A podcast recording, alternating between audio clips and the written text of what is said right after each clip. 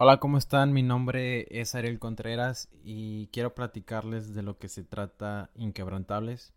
Es este proyecto que tiene como finalidad el contar las historias de atletas de alto rendimiento. Esto quiere decir que se dedican completamente al deporte, es su trabajo. Y también de aquellas personas que están revolucionando el deporte en sus distintas áreas. Y también su objetivo principal es que con estas historias y experiencias tú te puedas motivar y adoptes el deporte como un estilo de vida y así lo puedas replicar con tu familia, amigos y conocidos. A continuación, la invitada que tenemos el día de hoy como estreno de este podcast es una guerrera al 100%.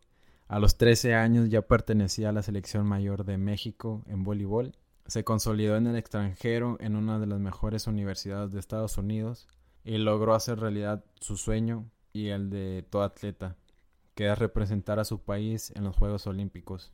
Ella es Viviana Candelas. Espero que los disfruten y Vivi, muchas gracias por, por darme la oportunidad de platicar un poquito con, contigo.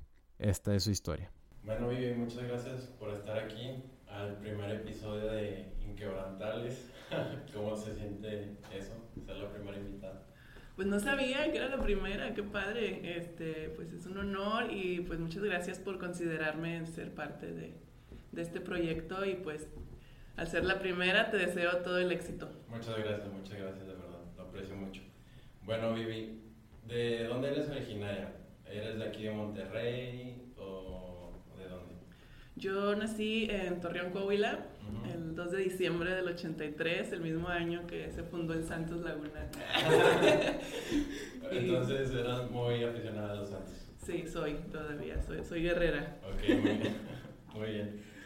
Y, y aquí es donde vengo a la pregunta. Eres de Torreón, mucha gente, hay mucha gente de Torreón aquí en Monterrey.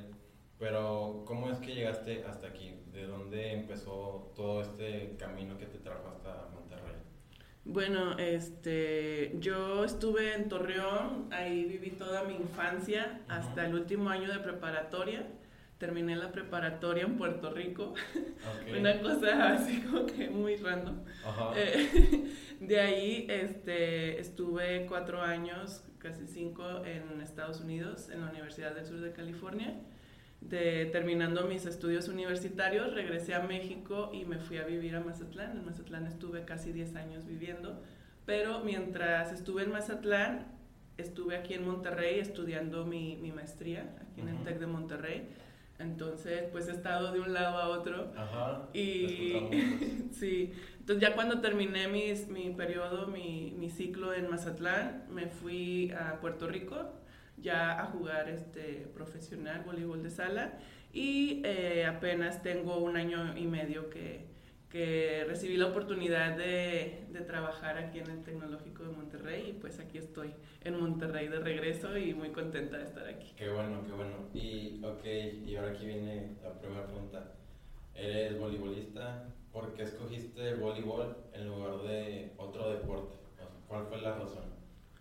La verdad es que es muy chistoso porque elegí el voleibol. Eh, tenía nueve años, eh, estaba aburrida en mi, en mi casa. Eh, mi mamá mandó a mi hermano mayor a ver este, qué clases había en una deportiva cerca de, de, de la casa y pues tenía la opción de natación, básquetbol y voleibol pero eh, natación y básquetbol te, te, cobraban una mensualidad y el voleibol era gratis. Entonces, decidí, decidieron que el voleibol era la mejor opción.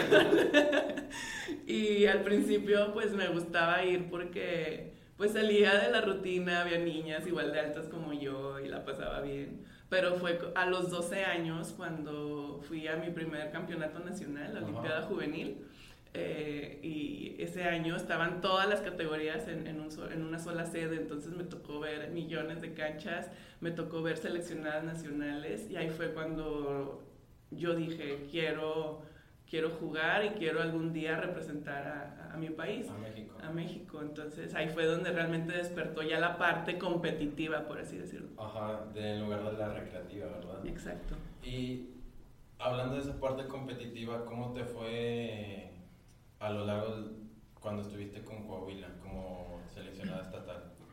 Con Coahuila viví una gran época. Este, logramos cinco campeonatos nacionales eh, de Olimpiada Juvenil. En el año 2000 ganamos la Olimpiada Juvenil, el Campeonato Nacional de Segunda Fuerza y el Campeonato Nacional de Primera Fuerza. Wow. Teníamos un super equipo y, y, sobre todo tuve la fortuna de contar con, con super compañeras. Yo creo que, que la clave fue que que nos apoyábamos mucho, éramos un equipo. Eran más que un equipo, una familia. ¿no? Sí, sí, y, y, por ejemplo yo vivía pues literal a dos cuadras de la deportiva donde entrenábamos, pero yo tenía compañeras que tenían que tomar hasta dos camiones para llegar a, al gimnasio y llegar a entrenar. Entonces esa parte pues sí me, me, abrió mucho de decir de que yo por floja igual y digo, ay no, qué flojera ir a entrenar, pero después pienso de que mi compañera está haciendo todo el esfuerzo de llegar al entrenamiento, o sea, y eso es como que esas partes o, o ver el esfuerzo de, de, de, todas mis compañeras, lo que hacían para poder este, entrenar y pues lograr nuestro sueño, pues yo creo que esa fue la parte de la empatía entre todas para, para ayudarnos y juntas lograr esos objetivos. Wow, eso es muy impresionante porque no todos a esa edad son muy empáticos con sus compañeros, incluso ya en preparatorias, en, en deportes de conjunto como fútbol, a veces les da a flojera de ir a entrenar y todo eso, pero sí. qué padre esa, ese lado tuyo, con tus compañeras, con tu equipo. Ok, Vivi, y después de esos campeonatos nacionales de segunda y primera fuerza, te convocaron a la selección mexicana, ¿verdad? A los 13 años. A los 13 años, sí, de hecho fue después de mi segunda Olimpiada Juvenil, Ajá. donde me convocaron este, a la selección mayor. Estuve a los 12 años en la selección infantil, participamos en unos Juegos Escolares en Cuba y después a los 13 años me llamaron para un campeonato Norseca, que es Norte, Centroamérica y el Caribe. En Puerto Rico, precisamente, no sé, en mi vida he tenido una relación con Puerto Rico. Este, y, y, ahí fue donde, donde participé con la selección mayor. Obviamente en ese tiempo era la banca de la banca, era la que le llevaba ahí las aguas a mis compañeras, pero para mí pues fue una super experiencia porque en ese entonces este, me tocó ver el equipo de Estados Unidos, el equipo de Cuba, que eran las actuales sí, tricampeonas olímpicas. O sea, me tocó ver jugadoras increíbles y, y, eso para mí fue más un aprendizaje, verlas jugar en vivo, eh, tratar de imitar sus movimientos en los entrenamientos, era lo que a mí me, me motivaba a, a, estar ahí, ¿no? Independientemente si tenía este, tiempo pa, eh, para entrar a cancha. Yo creo que eso fue lo que hizo que, que me mantuviera motivada y, y, y, a la larga, pues ya a los 15 años ya estaba en el cuadro titular y, y ya era capitana de la selección juvenil. Wow, muy impresionante ese palmarés, pero este, ¿te pasó por tu cabeza, por tu mente en llegar a la selección mayor a tan temprana edad? No, la verdad no, no pensé que me fueran a convocar tan joven. Eh, y, y, sí se notaba, ¿no? Al principio como que no sabía qué, qué tenía que hacer, pero eh, fue una selección realmente muy joven, o sea, las, las, mis compañeras no eran tan grandes, o sea, de, eran niñas también de 15, 16 años que estaban en selección mayor, entonces no era este, tanta la diferencia lo cual hizo que, que acoplarme a los, al equipo pues fuera, fuera, sí, fuera rápido. Había compañeras, como digo, de 14, 15 años y ya estaban la, las más grandes que también no llegaban a más de 20 años. Entonces sí, era un equipo joven eh, este, para hacer selección mayor y, y, yo creo que eso también influyó mucho en que, en que ese acoplamiento se diera más rápido. Muy bien. Y ya después de la Norseca, regresaste a Coahuila hasta la prepa, ¿verdad? Uh -huh. Y de ahí te fuiste a Puerto Rico. ¿Cómo sucedió eso? Pues en Puerto Rico, ¿cómo llegué? El pues, famoso Puerto Rico. este, bueno, ya ves que te dije que en el 2000 ganamos este, tres campeonatos en diferentes categorías. Uh -huh. El campeonato nacional de primera fuerza, pues es el, el campeonato nacional más importante en aquel entonces en, en, en el voleibol. Entonces, al haber ganado ese campeonato nacional, nos invitaron a Puerto Rico a una copa de clubes, donde los campeones de diferentes clubes iban a jugar este, ahí un, un cuadrangular. México al, no. México, al no tener una, una liga profesional, llevaron el campeón del Nacional de Primera Fuerza, que fue Coahuila. Entonces nosotros fuimos como Coahuila a, ese evento. En ese evento este, nos tocó nuestro primer partido contra las campeonas de, de Puerto Rico, que era el Club de Caguas, y, y, lo televisaron ese partido. Entonces este, alguien del otro lado de la isla me vio jugar y, y le gustó mucho cómo jugaba y al día siguiente... Me... Alto, ahí, perdóname, perdóname por interrumpir. Este, ¿Qué posición jugabas? ¿Qué posición jugaba? Jugaba de centro. Ah, ok, muy bien. Era central. Y luego ya retomando otra vez. Esta persona me vio jugar, al día siguiente fue a ver los partidos y me invitó a, a jugar para el equipo de Ponce en, en, la liga de allá. Entonces, este, yo tenía 17 años y regresando un poquito, este, yo ya tenía en mente o ya tenía mi meta planteada de que quería irme a Estados Unidos, quería jugar el voleibol colegial de los Estados Unidos porque para mí ahí era el, este, un nivel increíble, eres prácticamente el semillero de las selecciones de Estados Unidos. Entonces yo tenía esa, esa visión de, de, irme para allá. Entonces a esta persona al ofrecerme irme a Puerto Rico, yo lo veía más como un puente que me iba a ayudar a acercarme a mi objetivo de irme a Estados Unidos. Entonces, este, yo le dije que con mucho gusto jugaba en Puerto Rico, pero no quería dinero, quería que me este, pues me diera la escuela, me que faltaba que terminara la, ajá, para poder terminar la preparatoria y así poder este, pues, lograr mi objetivo. Entonces, obviamente, pues es un, es un presidente de un club profesional, entonces eh, lo más probable es que hubiera dicho de que, ay, está tan loca, ¿no? Yo quiero pues, jugar como profesionales o no sé, pero me sorprendió mucho que él estuvo de acuerdo, eh, me ayudó muchísimo, era menor de edad, viajó hasta Torreón a pedirle permiso a mis papás, a hablarles y decirles lo que iba a estar haciendo, dónde iba a estar viviendo para su tranquilidad. Y pues eso habla muchísimo de la calidad de persona que, fue él, se llama Larry Selhammer. Y, y, eso es algo, son detalles que, que, no voy a olvidar. Yo, yo creo que siempre lo he dicho este, en varias ocasiones que que creo firmemente que Dios me puso en mi camino a gente clave que me, que me ayudó a, a, ir logrando pues mis objetivos y mis metas y sueños. Entonces yo creo que él fue una de ellas. Este, terminé, jugué un año allá en Puerto Rico y este, mientras tanto muchos este, entrenadores de las universidades de Estados Unidos iban mucho a Puerto Rico a, a buscar jugadoras y ahí me vieron y, y me ofrecieron algunas universidades este, estudiar allá tienes derecho a visitar cinco universidades. La primera universidad que yo visité fue Wisconsin, la segunda universidad fue la Universidad del Sur de California y en cuanto pisé ese campus me, me enamoré y dije, aquí, aquí me veo, aquí voy a ah, jugar. Y por eso fue que decidí irme a la Universidad del Sur de California. Wow, muy bien. ¿Y cómo fue para tus papás, para ti, tomar una decisión tan importante, no, no irte de, de, de, de Coahuila, de Torreón, a Rey u otra ciudad de México, sino a otro país, a Puerto Rico y después a Estados Unidos. ¿Cómo, ¿Cómo, lo tomaron ellos? ¿Cómo lo tomaste tú?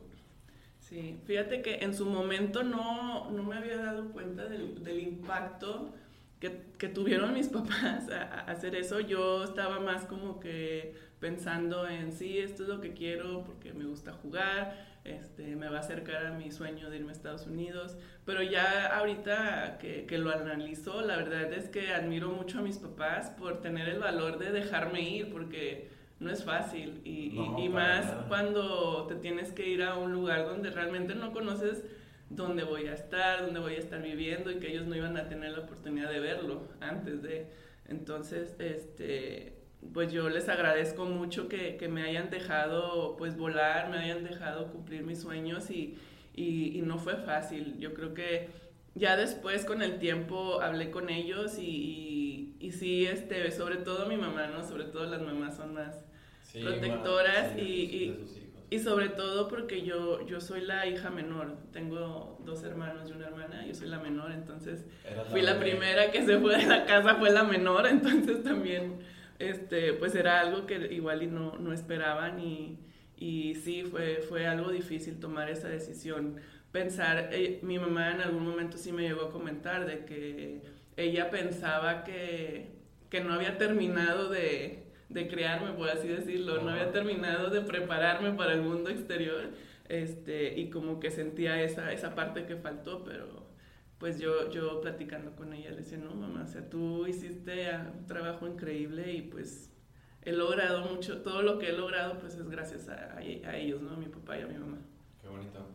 Bueno, Vivi, y después ya estuvo, escogiste la Universidad del Sur de California en lugar de la de Wisconsin. Las dos son, son de las mejores universidades. Las dos son División 1. Este, también la Universidad de Texas estaba reclutándome y la Universidad de Florida, las cuatro de División 1 este, pero yo me decidí por la Universidad del Sur de California porque yo quería estudiar comunicación y la escuela de comunicación estaba rankeada dentro del top 5 eh, este, en Estados Unidos. Eh, el equipo de voleibol estaba rankeado número 4 en el país y el campus simplemente me, me encantó. Entonces había mucha comunidad latina y, y, yo creo que todos esos factores juntos hicieron que, que tomara la decisión de quedarme ahí. Muy bien. ¿Y cómo fue ese adaptarte a otro país, otra cultura? ¿Cómo fue tu vida de atleta estudiante en ese tiempo? Yo creo que ahí le sufrí muchísimo el primer semestre sobre todo porque aparte del cambio de cultura era cambio de idioma, no era lo mismo que en Puerto Rico como quiera, pues seguía hablando en español. Eh, ya cambiar de idioma sí, este, pues fui, fue un poco difícil. Me acuerdo que, que por querer traducir todo me dolía mucho la cabeza al final del día. Pero yo creo que, que recibí mucho apoyo de, de, mis compañeras este, y, sobre todo eh, pues estaba haciendo lo que, lo que me gustaba eh, y, yo creo que eso poco a poco fui este, sobrellevándolo hasta finalmente adaptarme completamente ahí a, la cultura. Bueno, no te terminas de adaptar al 100%, pero pues yo ya estaba disfrutándolo, ya me iba muy bien en las clases, en, en el torneo y, y, bueno, en esos cuatro años logramos dos campeonatos nacionales este, que, que, no todas las universidades este, lo logran. Fueron consecutivos, ¿no? Sí, fueron consecutivos en mi primer y segundo año. En mi tercer año logramos este, llegar a la semifinal, al Final Four. Lamentablemente ahí en la semi perdimos estuvimos muy cerquita del tricampeonato, pero este, fue una experiencia increíble y gracias a esos dos campeonatos tuve la oportunidad de ir a la Casa Blanca, conocer al presidente de los Estados Unidos y pues son experiencias que, que, son que de, te cambian. De toda la vida, ¿no? Así es. Y también eso, ¿alguna vez pensaste que en tu primer año siendo novata llegaras hasta la, hasta la final y ser campeona? Sabía que, que, teníamos muy buen equipo. Durante la temporada, dentro de nuestra conferencia está la Universidad de Stanford, que era las favoritas para ganar el campeonato. Estaba este, muy completo ese equipo. Nos enfrentamos este, do, en dos ocasiones durante la temporada regular y ganamos uno, perdimos otro. Entonces sabíamos que, que en el Final Four iba a estar este, interesante el encuentro si, si llegábamos a estos dos equipos en la final, pero teníamos la confianza de que teníamos un, un super equipo. Yo, yo este, tuve la fortuna de, de, contar con jugadoras que dos de ellas este, pertenecieron a, una de ellas perteneció a la selección olímpica de Estados Unidos y otra a la selección olímpica en voleibol de playa. Entonces, son jugadoras de gran calidad y, y, yo creo que todas las seis que estaban en cancha este, tenían el, un super nivel. Entonces eh, eh, tuve un muy buen equipo y, y creo que la filosofía de, de, trabajo en equipo siempre estaba en cada uno de los entrenamientos y se veía reflejado a la hora del juego. Wow, wow, qué, qué gran equipo tenían en ese entonces. Vivi, y después de eso, de ser, ser bicampeona, llegar a semifinales. ¿Cómo fue tu cuarto año de, en la universidad? ¿Cómo les fue? ¿Qué siguió de ahí?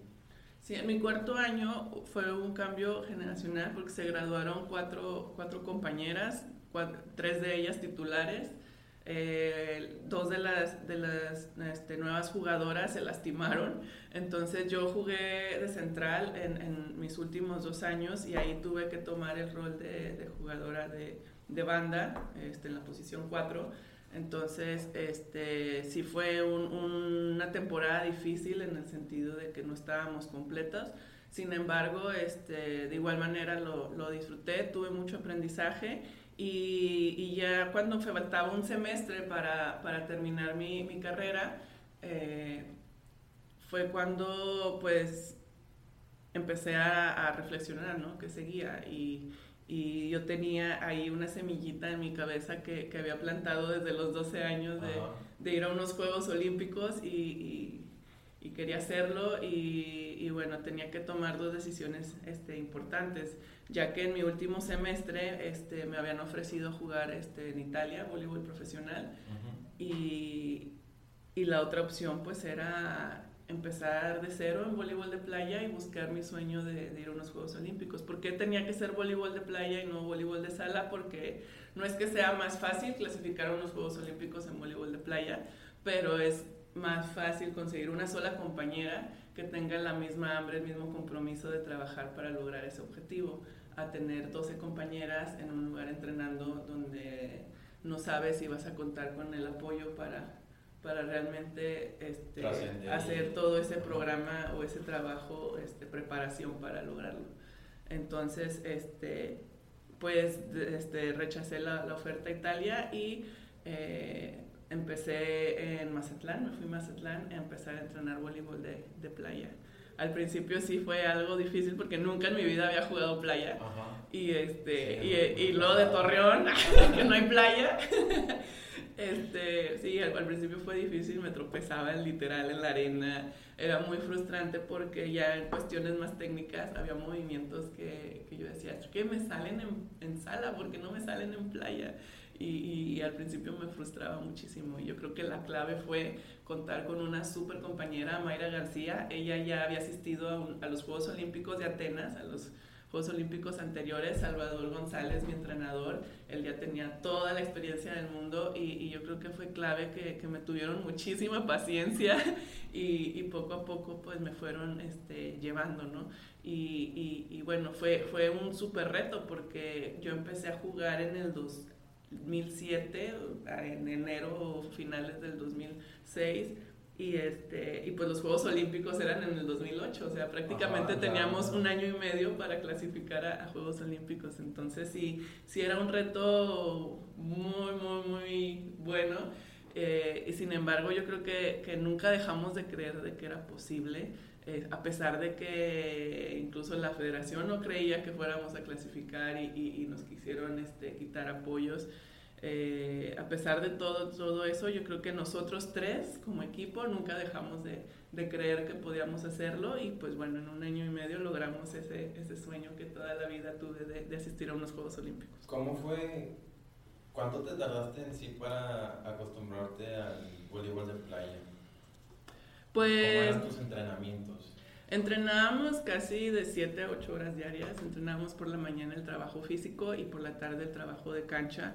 Entonces, pues mi, mi entrenador, este Chava, pues él nos, nos iba guiando. Él sabía cómo, cómo llevar este desarrollo para que pudiera poco a poco adaptarme e ir acoplando los movimientos que necesitaba desarrollar en la playa. Y, y, bueno, pues yo creo que no tuve ni tiempo de pensar en eso, en qué momento lo fui agarrando, porque era como que algo rápido.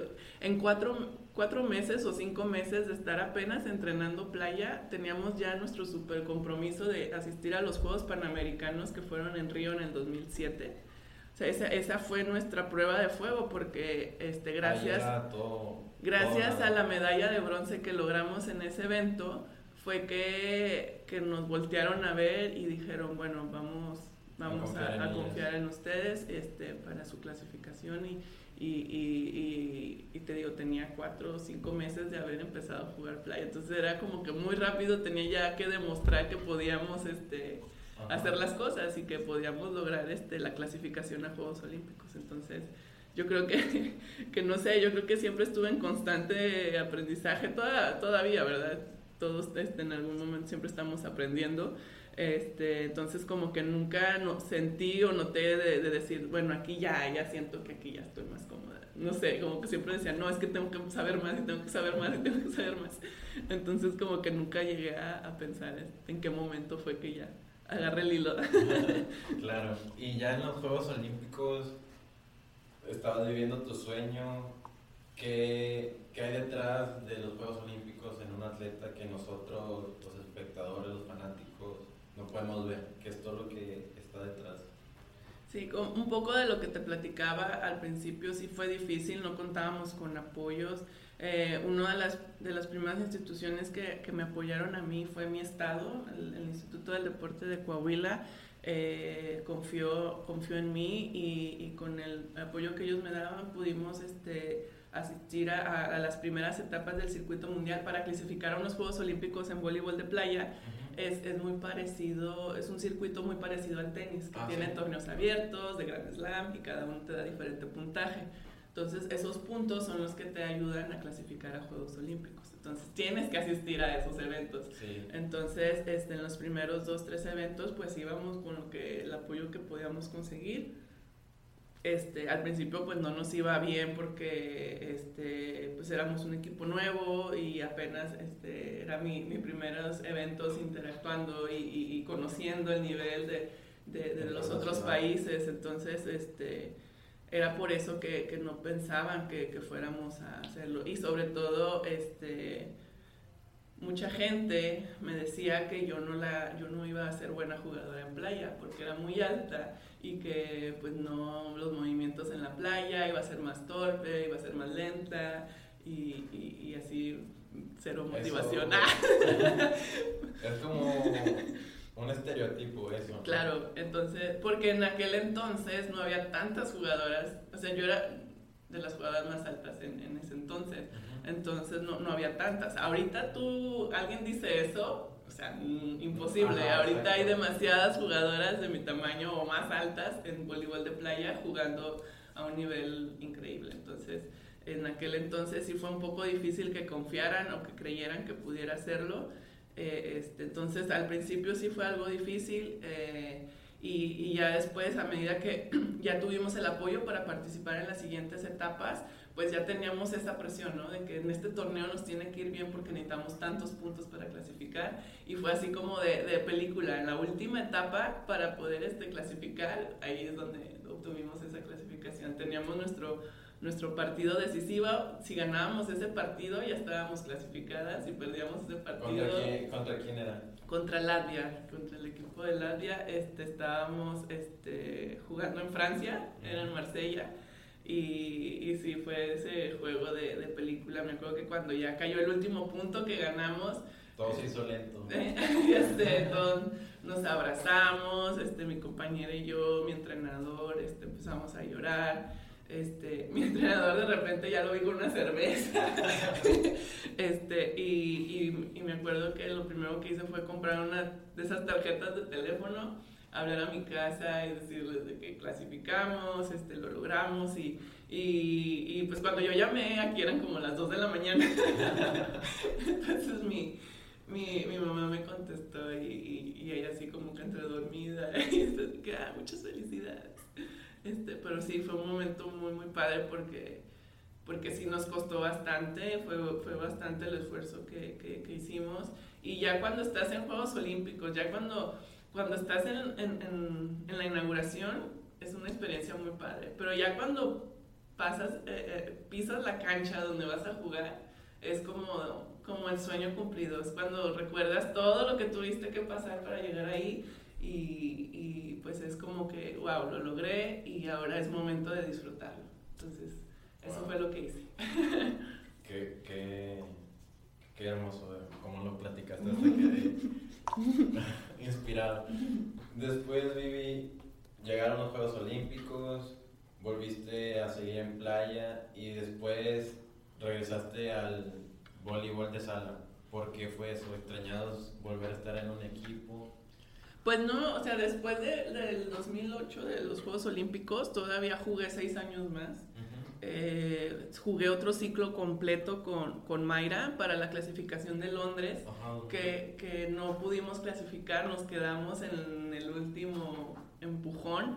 Y, y sí fue, fue una experiencia muy triste porque ahora fue lo, lo contrario, o sea, el, el, la satisfacción, exacto, se suponía en teoría que, que, que, ya teníamos más experiencia, íbamos a hacer todo el ciclo completo y sí fue algo pues frustrante en su momento cuando no, no logramos la clasificación y, sí me pegó bastante, o sea, llegué al punto de que yo no quise ver esos Juegos Olímpicos por la tele, de que, de que estaba estuvimos tan cerca de la clasificación y, y, y, yo creo que al principio pues sí, me dolió muchísimo, pero con el tiempo vas analizando y vas este, realmente viendo el por qué no se logró el objetivo y, te das cuenta de, las cosas que dejaste de hacer, o te das cuenta de, del todo el aprendizaje que, a veces este tipo de, de situaciones te llevan. Y yo creo que, que después de ese ciclo olímpico de, de Londres, este, pues crecí mucho como, como, jugadora y como persona, de darte cuenta de que a veces uno trabaja y, y, no logra el objetivo, pero sin embargo no debe de considerarse un, un, fracaso, porque en todo ese ciclo este, que tuvimos no se clasificó a Juegos Olímpicos, pero logramos una medalla de plata en Juegos Panamericanos. Que, que fue en casa, en, en, nosotros estábamos en Puerto Vallarta, una final increíble, jugamos este, contra Brasil, las actuales campeonas del mundo, Tuvimos a nada de ganarles y, y, y, ganamos la medalla de oro en Juegos Centroamericanos. Entonces, este, pues te lleva mucho aprendizaje. Y después, este, Mayra se retira después de, ese ciclo y, juego dos años más con, con, Marta Revuelta y ahí fue donde decidí este, no terminar ese ciclo. Creo que se, este, ya no estaba disfrutándolo de la manera que, que, lo solía disfrutar y, y yo creo que, que, cuando uno no disfruta las cosas, cuando uno ya no se siente que encaja en un lugar, no es sano, no es sano este, y, y, es momento de, de un cambio. Entonces, este, sí, como me dijiste hace rato. sí, entonces fue que decidí pues retirarme del voleibol de playa con la convicción de que no sabía qué iba a hacer, no sabía qué iba a pasar, yo solamente sabía que yo no quería jugar. Exactamente.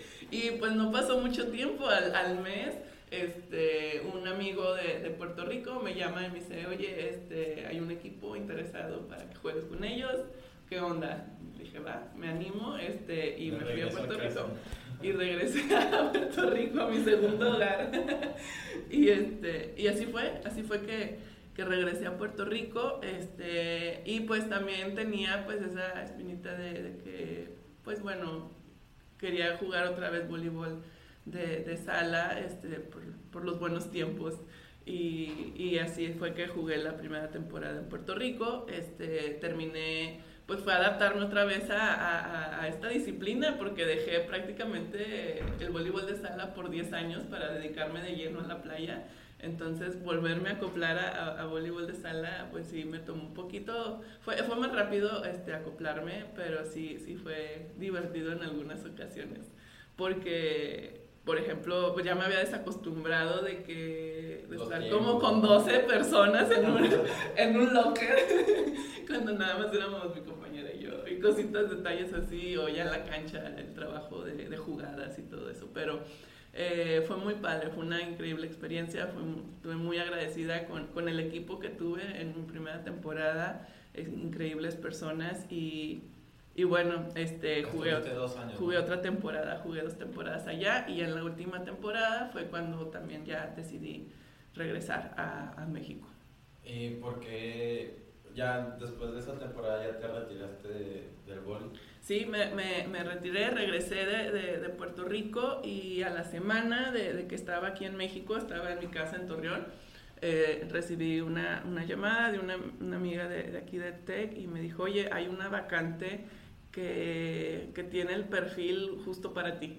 Entonces leí la vacante, me encantó y, y apliqué para, para, este trabajo y, y, bueno, después de las entrevistas y, y todo este proceso, pues eh, eh obtuve este trabajo. Trabajo actualmente de, en la coordinación atlética y deportiva de, a nivel nacional aquí en el TEC y, y, pues para mí es una experiencia muy muy padre porque tengo la oportunidad de, de compartir mi experiencia y, y, y, buscar la manera de mejorar la, la experiencia de nuestros estudiantes atletas y, ver que ellos se desarrollen y que ellos este, pues logren también sus sueños y, y, de alguna manera buscar contribuir a eso.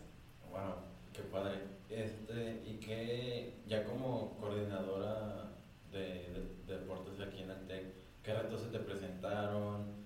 ¿Cómo, ¿Cómo, fue esa transición de ser un atleta profesional, entrenar todo el día, a ya tener una vida normal, un trabajo? un trabajo normal, como dicen, ey, ey, mi trabajo, también jugaba, era mi trabajo.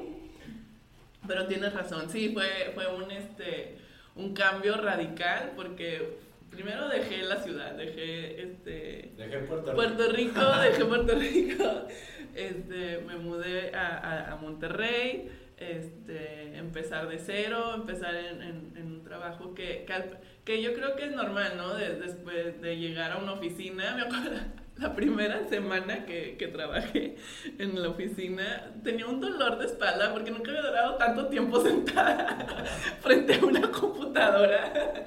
Y, y, yo decía, así me va a doler todo el tiempo, no puede ser. Pero no, nada más fue la primera semana.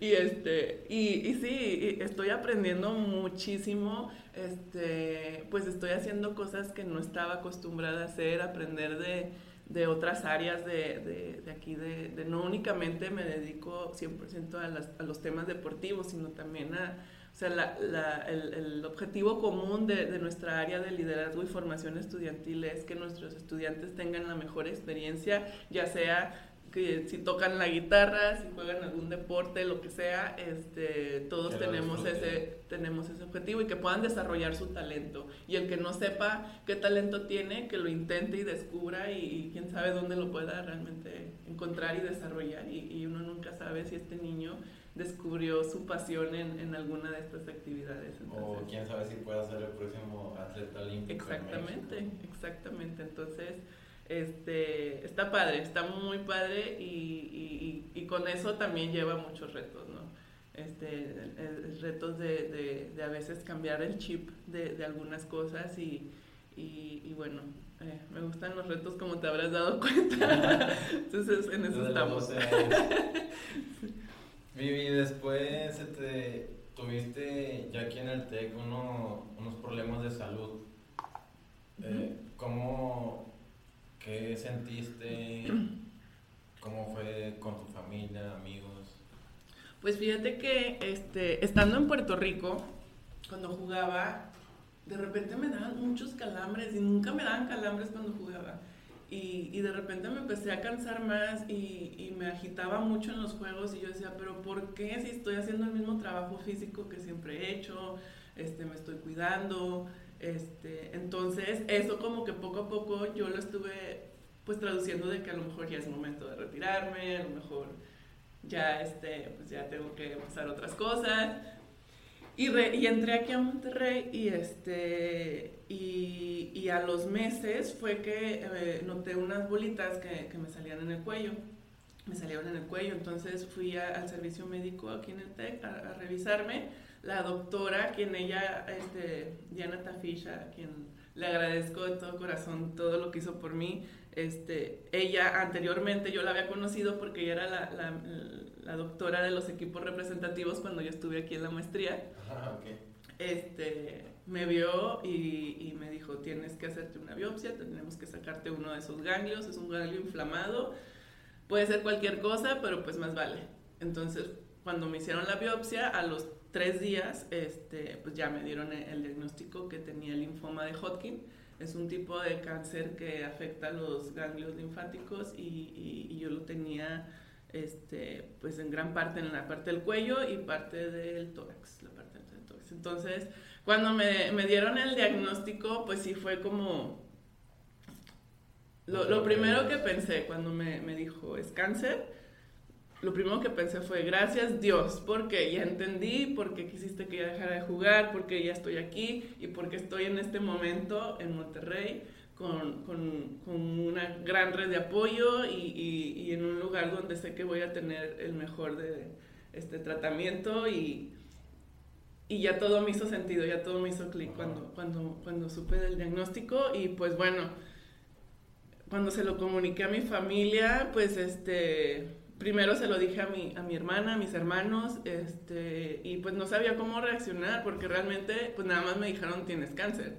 No, no sabía todavía en dónde, qué tan avanzado, cómo iba a ser el tratamiento. Entonces, este, realmente no se lo comuniqué a mucha gente hasta que no tuviera más información porque llega un momento en que te hacen muchas preguntas y, y tú te sientes con la impotencia de, pues no sé, y, y, y, y, vas cargando esa ansiedad y esa inquietud. Y esas dudas. y esas dudas. Entonces, este, no le dije a mi papá hasta que, hasta que ya me hicieron los exámenes y todo, este, para poderle dar más información. Yo creo que lo iba a angustiar más y nada más le decía, no, pues es cáncer. Y este, y, y, bueno, este, sabía que pues ese era algo que, un reto más en mi vida, este, sabía que, que tenía que, que mantenerme positiva, sabía que que, pues, bueno, más bien no sabía cómo, cómo iba a reaccionar mi cuerpo, cómo iba a reaccionar el tratamiento de quimioterapias, pero, pero pues creo que el deporte este, me dio esas herramientas para poder enfrentar la enfermedad lo mejor posible. Lo creo firmemente que, que si no hubiera sido atleta, no sé cómo lo hubiera tomado, cómo lo hubiera enfrentado y, y yo creo que eso fue, fue clave. Y también fue clave el hecho de que tuve muchas compañeras, mis compañeros de trabajo fueron los mejores, estuvieron siempre conmigo en las quimioterapias, me apoyaron, mi familia. Entonces, este, fue un momento pues difícil y, trataba siempre en lo posible de, después de cada quimio, pues estaba un día, dos días en, en, cama y ya después trataba de regresar lo más rápido al trabajo porque era lo que me mantenía ocupada, era lo que me mantenía como que motivada, ¿no?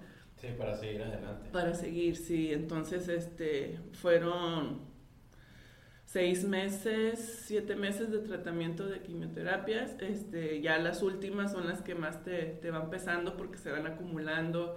Este, y pues es un, no nada más es un cambio físico, es un cambio completamente porque vas notando, pues obviamente lo primero que se ve es que tu cabello pues lo vas perdiendo, este, tu piel se va se va manchando y lo que más me pudo como buena atleta de alto rendimiento es de que me prohibieron hacer ejercicio total, entonces parar de lleno al ejercicio fue para mí pues muy difícil, fue, fue muy difícil porque pues es algo que hacía toda mi vida, entonces sí, sí fue muy difícil, tuve que enfrentar pues a cambios en mi cuerpo y y pues procesar todo eso en conjunto con la enfermedad, en conjunto con este nuevo trabajo y, y, y todas estas cosas, pues sí fue un momento de, de, muchos cambios, pero al mismo tiempo me dio mucha claridad de, de qué era lo que quería y de valorar realmente las cosas que, que valen la pena en esta vida y, y, aprendí a dejar a un lado las cosas que no.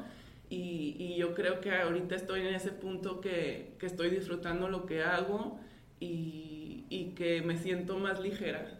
Me siento más ligera mentalmente y, y, ya tengo más claro este, ¿Hacia, dónde hacia dónde voy y con quién quiero estar. Ok, muy bien.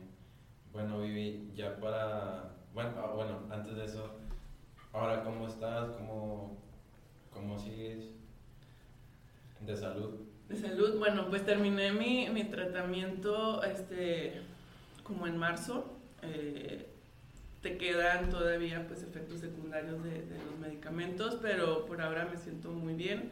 Eh, este, después de varios este, eh, análisis que me, que me, dieron, este, me pudieron quitar el catéter que tenía donde me administraban la, los medicamentos, entonces este, ya ahorita oficialmente ya puedo hacer ejercicio, tengo que hacerlo poco a poco, tengo que, que empezar de cero este, el doctor me dice, ya no eres atleta de tu rendimiento, eres paciente, tienes que verlo así. Entonces, este, pues ahí vamos, poco a poquito, pero muy contenta. Este, pues tengo una oportunidad más de vida, me, me reseteé, por así decirlo. Entonces, este, pues trato de, de aprovecharla al máximo. Qué bueno, Vivi, esperemos que, que todo vaya muy bien de aquí en adelante. Sí. Ya por último, las últimas preguntas para terminar este, esta plática que me ha encantado hasta ahorita eh, son las siguientes. ¿Cuál ha sido tu mejor y peor momento en el deporte y en la vida, en la vida misma? ¿El peor? Peor y mejor momento. Ay, qué negativo, ¿eh? este, pues mira, en el deporte yo creo que fue la no clasificar a Londres. Sí me pegó mucho. Este, y pues de la vida, pues cuando murió mi mamá. Mi mamá murió en el 2013 y pues sí fue muy fuerte para mí. ¿Y tus mejores momentos? Mis mejores momentos. Ay, es que siento que tengo muchos. Pero pues, obviamente el, el haber este, En los Juegos Olímpicos. clasificado a Juegos Olímpicos, estar ahí. Este, pero yo siempre digo, en cada etapa de mi vida disfruté muchísimo algún evento. Por ejemplo, cuando estaba en mi época de, con Coahuila en la Olimpiada Juvenil, disfruté muchísimo una final que jugamos contra Veracruz porque íbamos perdiendo por un chorro y remontamos y quedamos campeonas. De Es película. así de película, es- es- lo tengo tan presente que, que me encanta ese momento. En la universidad, cuando quedamos, este, logramos el primer campeonato, que, que éramos como que el equipo que no, no esperaban que ganara y, y, y esa, Como que esa experiencia. Extranjera. Ajá, entonces, este, como que en cada etapa de, de mi vida, de mi carrera este, deportiva, tengo esos momentos que digo, no, están- o sea, son- se quedarán grabados en mí toda la vida. Y, y personal, pues yo creo que, que haber logrado pues mi, este, mis estudios, tanto en, en- en- en la carrera como en la maestría, este, el esfuerzo de combinar ambas cosas, eh, tanto el deporte como los estudios, no es nada fácil. Sin embargo, pues sí, sí es posible, siempre y cuando pues tengas esa, esta, esa decisión y esas ganas de, de organizar tus tiempos y, y dedicarte a la hora del estudio, dedicarte 100% al estudio, el deporte, 100% al deporte, irlo combinando. Este, no es tan fácil, se dice fácil, pero no. no, no. Entonces el haberlo logrado, este, haber cumplido esos sueños también por la parte académica, pues son, son cosas muy, muy padres también. Qué bueno. La segunda pregunta, ¿consideras que el deporte y la vida tienen similitudes? Sí, el deporte fue mi vida. El deporte fue básicamente mi vida y, y como te, te comenté hace ratito, yo creo que el deporte te da herramientas que van más allá de, de tu disciplina, te dan- van más allá de, de- de- una cancha, sino que esas herramientas te ayudan en tu vida diaria y es, que- es quienes te forman la persona que tú eres, no el deportista que tú eres. Entonces yo creo que son, van muy ligados o, son, o se van complementando. Muy bien. ¿Tu mayor aprendizaje gracias al deporte cuál, cuál ha sido? Mi mayor aprendizaje. Mi mayor aprendizaje, yo diría que, que no importa que la gente no crea en ti o te diga que no, si tú lo crees, si tú trabajas y eres constante para lograrlo, puedes, puedes hacerlo. Creo que es posible. A veces la- las, las recompensas del trabajo no llegan de la manera que pensamos como por ejemplo, pues no clasifiqué a Londres y era lo que yo esperaba de, de hacer todo ese esfuerzo. Sin embargo, tarde o temprano las recompensas llegan, exactamente. Es cuestión de que abramos bien los ojos y darnos cuenta de las cosas buenas que tenemos cuando trabajamos bien. Qué bueno. Y ya por último, la, ahora sí, para dejarte libre, eh, ¿qué es lo que sigue? ¿Qué es lo que viene para Viviana Candelas en el futuro próximo y mediano y? Bueno, este, pues sigo, sigo aquí en el TEC, este, buscando la manera de, impactar a nuestros estudiantes, atletas, a que tengan una mejor vivencia. Me veo, este, uno de mis propósitos de año nuevo es regresar a, a la cancha, volver a jugar, este, obviamente, pues un nacional o un torneo local. no, no por selección, pero este, el, el hecho de disfrutar el deporte, tengo, tengo ese objetivo de este año, volver a una cancha para disfrutar este, el deporte que me dio tanto y, y, este, y pues no sé, uno nunca sabe lo que, Lo que le espera. lo que le espera. Bueno, y muchas gracias por esta plática, esta entrevista. ¿Dónde te pueden seguir? ¿Dónde te pueden contactar? Bueno, en mis redes sociales, mi, mi Instagram es eh, Vivi Candelas. En Facebook estoy como Viviana Candelas Page. Y en Twitter también Vivi Candelas me pueden seguir. Ok, muchas gracias. muchas Es gracias. con B, Viviana con B. Con B, todos con B. Muchas gracias, Vivi, por tu tiempo, por esta oportunidad.